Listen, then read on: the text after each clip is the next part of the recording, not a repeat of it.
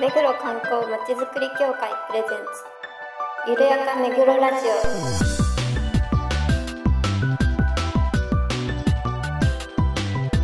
この番組は目黒に関することをゲストを交えてゆるやかにお届けする観光トークバラエティです。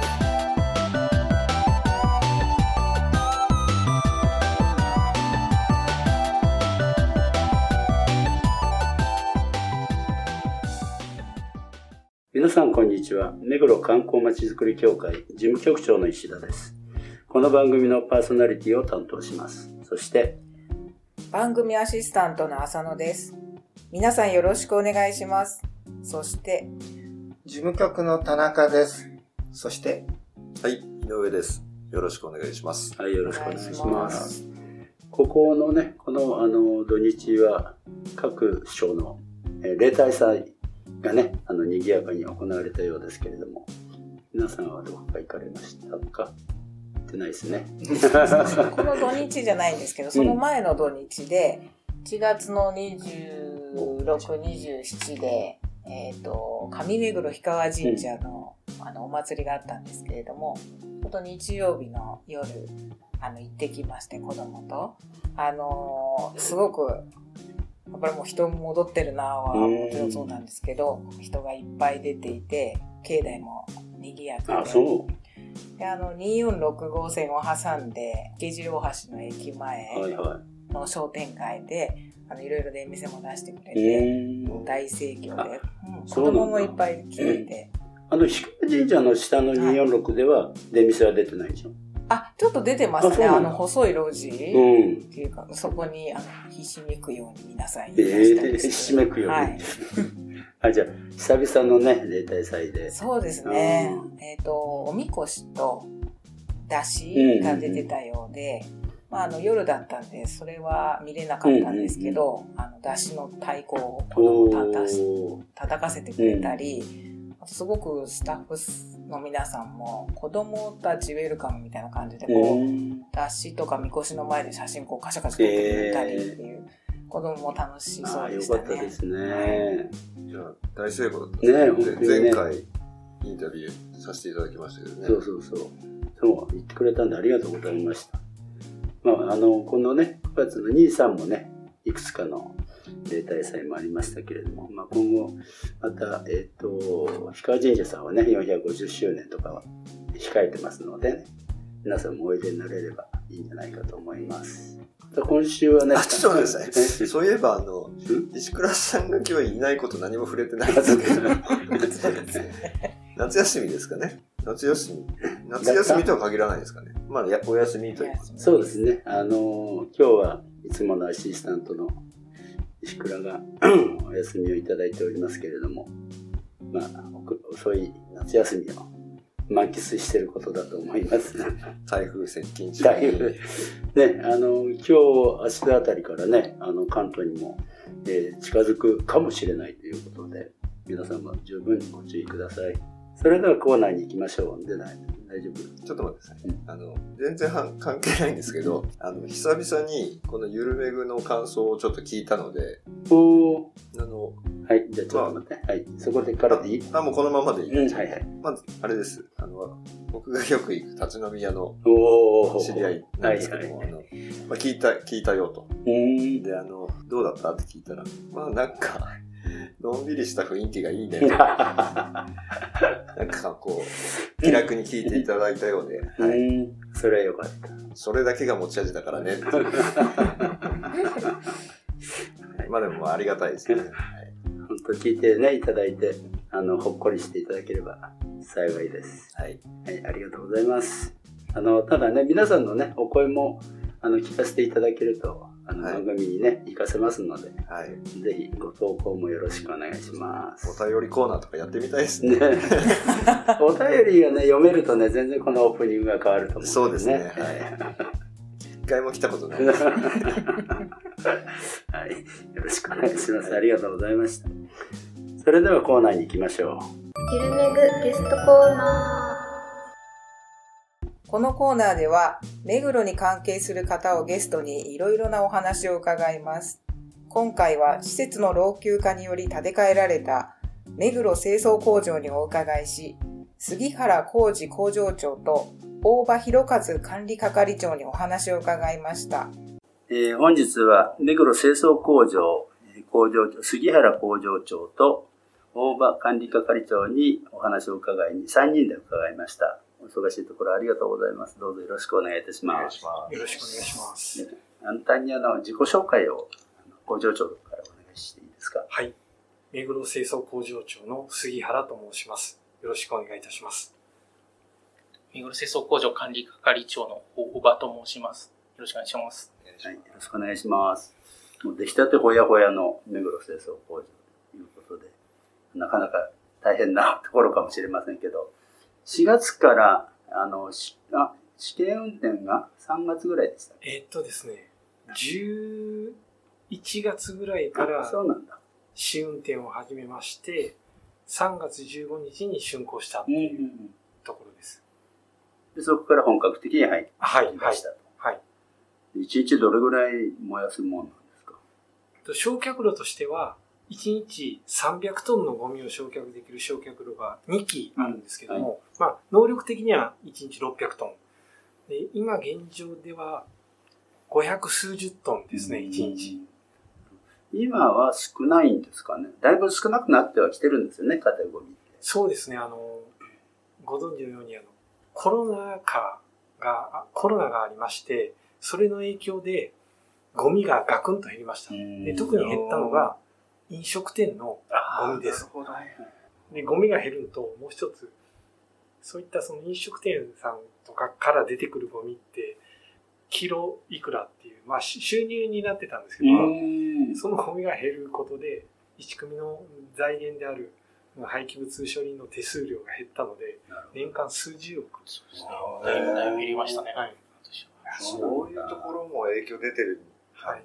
まあでも、ゴミがね、なくなるっていうのはいいことなんだろうと思うんですけど、はい。はい。まあでも、いずれにしても、まだまだゴミは出てますので、そうですねえー必要な清掃工場ということなんですね。はい。で、杉原工場長さんは、こちらの建設の時から携わっていらっしゃるんですか？あ、いや、竣工を目指して、あの、実際には昨年の、昨年度の4月1日からこちらなんですけども、ああ、そうなんですね。竣工を目指して工場を整える、うん準備する期間っていうのが必要でして、そのためにえー4月、昨年度の4月からここに入ってきて、で試運転の期間には実際に我々の手で運転できるよううんに教育を受けたり、はい。でそれを経て3月15日に竣工して、そこからはもううん清掃1組の職員だけで操業してるっていう形ですね。オペレーションがね、たくさんありますからね。はい、はい。今日、あの、まあ、一般のね、区民の方々が見学できるコースを企画させていただいたんですけど、はいまあ、あの、この4月に、まあ、本格搬入、まあ、3月15日からですかね、本格搬入ということで、ご苦労とか何かありますか、特に。いや、僕らはもう、いろいろもあるので、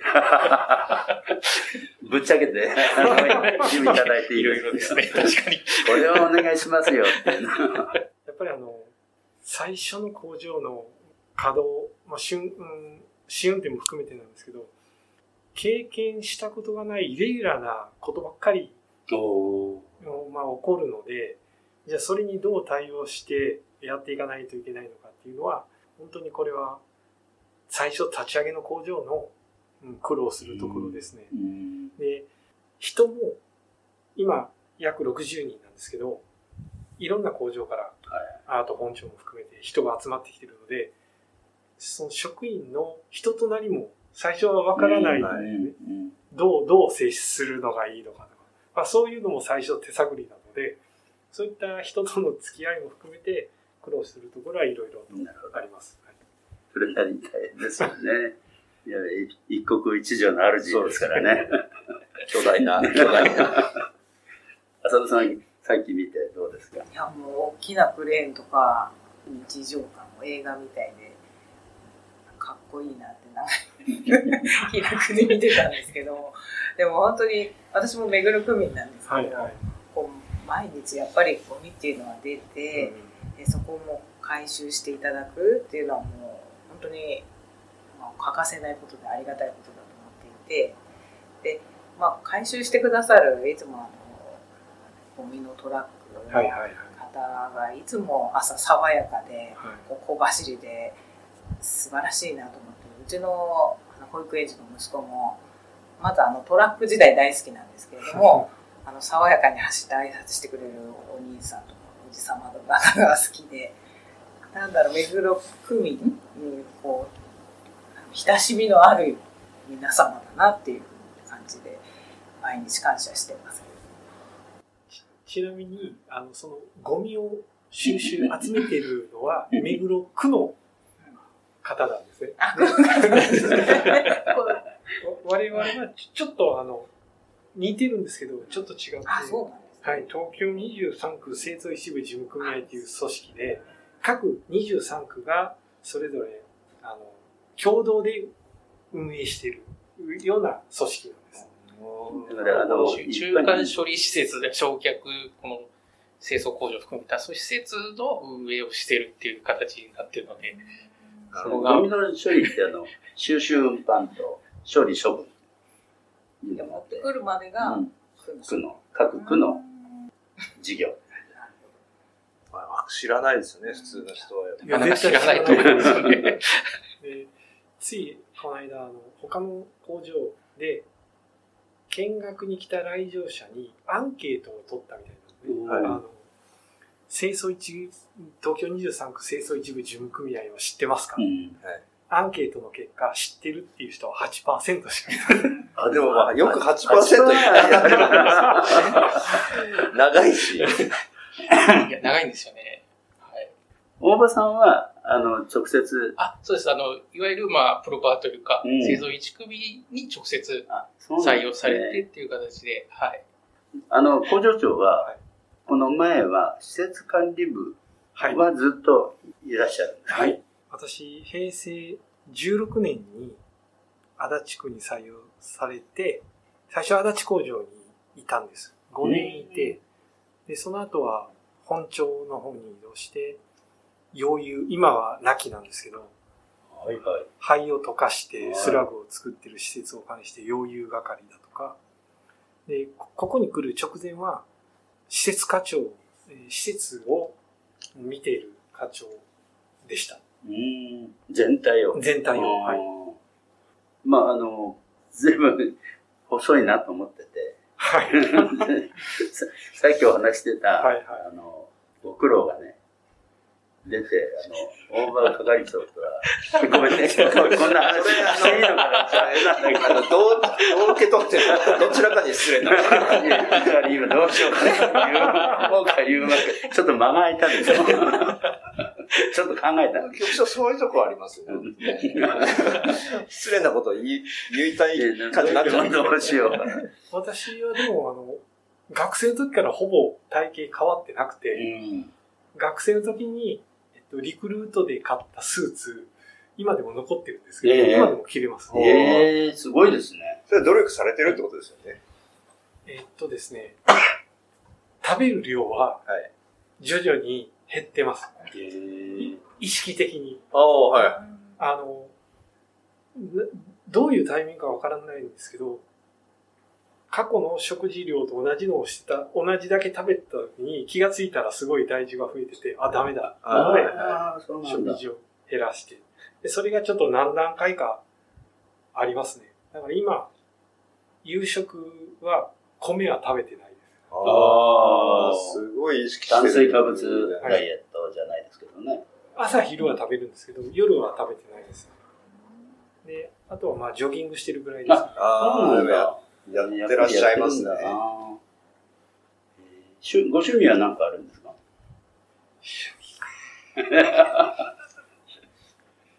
若い頃はスキーによく行ってたんですけど、うん年間30日はすごいですね。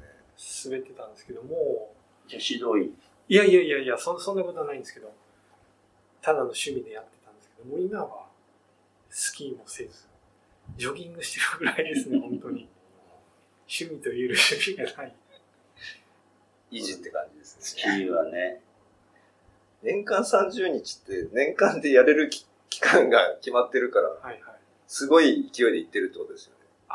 あの、うん、若い頃はですね、水木金と月に1回は 休みを取って、水木金土日って、シーズン最初11月から、あの、最後ゴールデンウィークまで行ってました。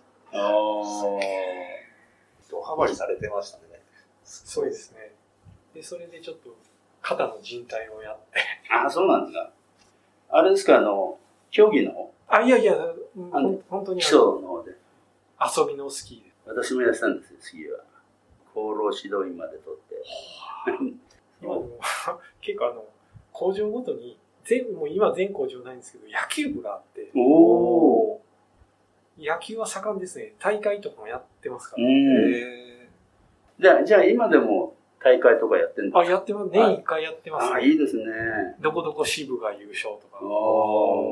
今本庁支部が強いんじゃなかっええた。ちなみに目黒工場の野球部はないです。あ、ないんですか？作んなきゃ。多分やる人がそんなにいないんでしょうね。本当に。大場さん野球やりそうな 雰囲気は。キャッチャーって感じで。あるいはスラッガーって感じで。そうなんだ。ええそうですか。やっぱり工場長もあれですよ。技術系。技術、はい、電電気職。あ、電気職ですか？で入ってます。あそうなんですかはい。局長もそうだったんじゃないそう、電気職。あ、そうなんですか？そうなんだ。じゃあ、あれ、あれ？ここだと2種？に2種ですね。ね、2はい。電気主任技術者、主任技術者が必要なんで、発電設備だからね。責任重大だ。私があの、えっと、足立区に入った時には、足立区は電気職の集まりの電友会っていうあ、もう組織、組織じゃないですけど、グループがあって、はいはい。でそこにまあ、3、40人ですうね。でそれはイベントがありましたね。年何回か。うん。まもう一回ね。いいですね。あ、ボーリングしたり。電電気職人の集まりがあるんですああるんです、あるんです。で、それぞれの職場の、あの、どう、どういう仕事をしてるかもそうですし、意見交換したり。特に電気職の人って清掃工場に移動する可能性もあるんで、うん、清掃工場の話結構聞きたいんですよ。ああ、なるほど、なるほど。で当時は、こう、職員の行き来もあったんですけど、今はもう、区からの職員が来るってほとんどないので、あ、そうなんですか。今、1組のプロパーが、技術職は、あ、何割だ ?8 割とか9割はプロパーになってるので、一人、あの、事務職で目黒から来てるあ、職員そうですかはい。誰だ？ろう松、松本っていうのが、松本さん。はい。女性？いや、男性です。男性で。はい。えー、松本。1回目の移動が希望してない目黒工場になあっ、たそうので、なんだ。えー、希望してない。ちゃんとやってますか？やってます。まあ、で我々、あの、行けって言われたら行くしかないんで、あ の希望してないところも、ここも私は。でも朝早いんですよね。朝早いです。7時に20分ぐらい。7時半。勤務ですか、ん。えっと、今、工場長、普通。私8時出勤で出勤してますので、ああ、そうなんだ。はい。でも皆さんは、あ、まあ管理はあれか、24時間だから、燃やす方が大丈夫なんですね。はい。とまあ、日勤で、普通にあの昼間の勤務の職員は、出勤時間が何種類か選べて、これはコロナ禍で混んでる電車に乗らないようにっていう工夫でできたんですけど、それがもう定常化されて、7時半出勤、8時、8時半、9時もあったんだっけ？確かあったと思う。誰利用者あんまりないですよね。大場さん何かありました？大丈夫ですかすごい、はぁ、入って戻ってくるんですけど。大丈夫です。はいトラブルです。大あ丈夫です。全然全然、はい。まあ、7時半、8時、8時半出勤がもうほとんどですけど、う7ん。時半に出勤してる職員もいます。なるほど。それも、だから、コロナがあったから。あ、そう、そうですね。うんコロナがあって、時差うんが出勤が始まって、うん。大場係長は話変わりますけど。はい趣味とかあるんですか？趣味ですか？何なんですかね？えーそうですね。いろいろ、いろいろ。はい。ええな、な何が一番かって言われるとちょっと、なかなか、なこれとこれとこれって。まあ、一番盛り上がるのは、競馬ですかね。個人的には。どちらかというともう今一口話をやっていて、えそのー一口馬主で持ってる馬が勝つ方が、もはや馬券はあまり変わってないっていう感じですかね。じゃないですか。でも一口話だとそんなに出資金いらないもんね。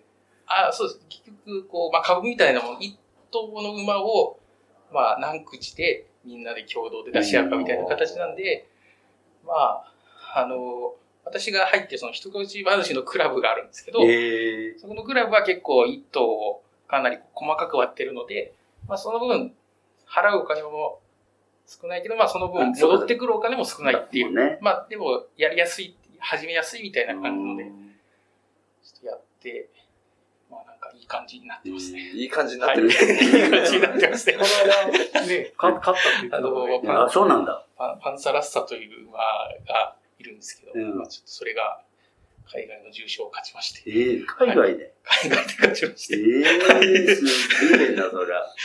え、じゃあこっちだと？中央競馬？えっと、そうです。中央競馬の馬ですね。そうええそりゃすごいわ。はじ初めて会いました、そ うだね。馬主さん。いや、大馬主ですね、じゃあ。いやいやいやそうそうそうですね。そうかもしれないですね。はいえ、で、レースって毎週あるわけじゃないんでしょ？毎週何かしらのレースはありますけど、まあ走、結局1頭あたりだとそんな走らないですよね。うんもう3週間に1回とか走れば、うんまあ継続的に走ってる方だ。今後楽しみですね。そうですね。もうやめちゃうんじゃないですか？いやいやいやそっちがよくなそうって。もう今でもそうかもしれません。いやいやいやアルバイトいやいやいやいやそんな、そんなことはないです気になっちゃって、気になっちゃって。でも私もいくら得たのか知らないです。海外の重賞っていくらだ？ねえ。はいすごいでしょうね。すごい。表情からすると、すごそう ここの職場の年収の倍ぐらい。あ、いやいや、まあでも、自分の手元に入ってくるお金も全然なんで、うん、そうか。賞金自体の額はちょっと驚くぐらいの額だったので、あんま言わない方がいいんじゃない？ですか。やろうかな。乗ってきました。浅田さん何かありますか？お聞きしたいと思いや、楽しそうだな男の人が多いんですか？そうですね、今、女性の職員3名ですね。ああ、先ほど60名っておっしゃる。はい。少ないですね、そうするやっぱり男性職場う。ですね。で、まだ少しずつですけど、ふあまだというか少しずつですけど女性の職員が増えてます、1組全体でも。で、今年、えっと、入庁してきた女性職員1人いるんですけども、と、20歳、21へーで、はい。なかなかそういう若い職員が言葉を、言葉すごい選んで。まあ、それはそうですよ。選んだ方がいいですよね、そこは。ご所長、下手なこと言えないですよ。これみんな聞いちゃうからね。あ、そう、そうですね。でも本当にあの、あの、その職員がいる職場って、年齢が50オーバーの人たちが多いところなんで、はあそうなんだ。い。それは、ね、大事にしてあげてるんでしょうけどね。だと思います。はい。まあ本人にも若干戸惑いはあるかもしうれません。ん。え、その方、この4月から？4月から。おーまあでも綺麗だからね。いいですよね。ちょっと、スケールと、なんていうんですかね、いちいち迫力があるっていうか、本当 SF 映画の世界とか、あの、か監視の部屋なんていうのは、何ですか？警視庁とかなんか、ああいう刑事ドラマとかに出てくる、あの、ほ本部？あの、どこ撮っても映画とかドラマのロケになりそうなところしかない、ないですよね。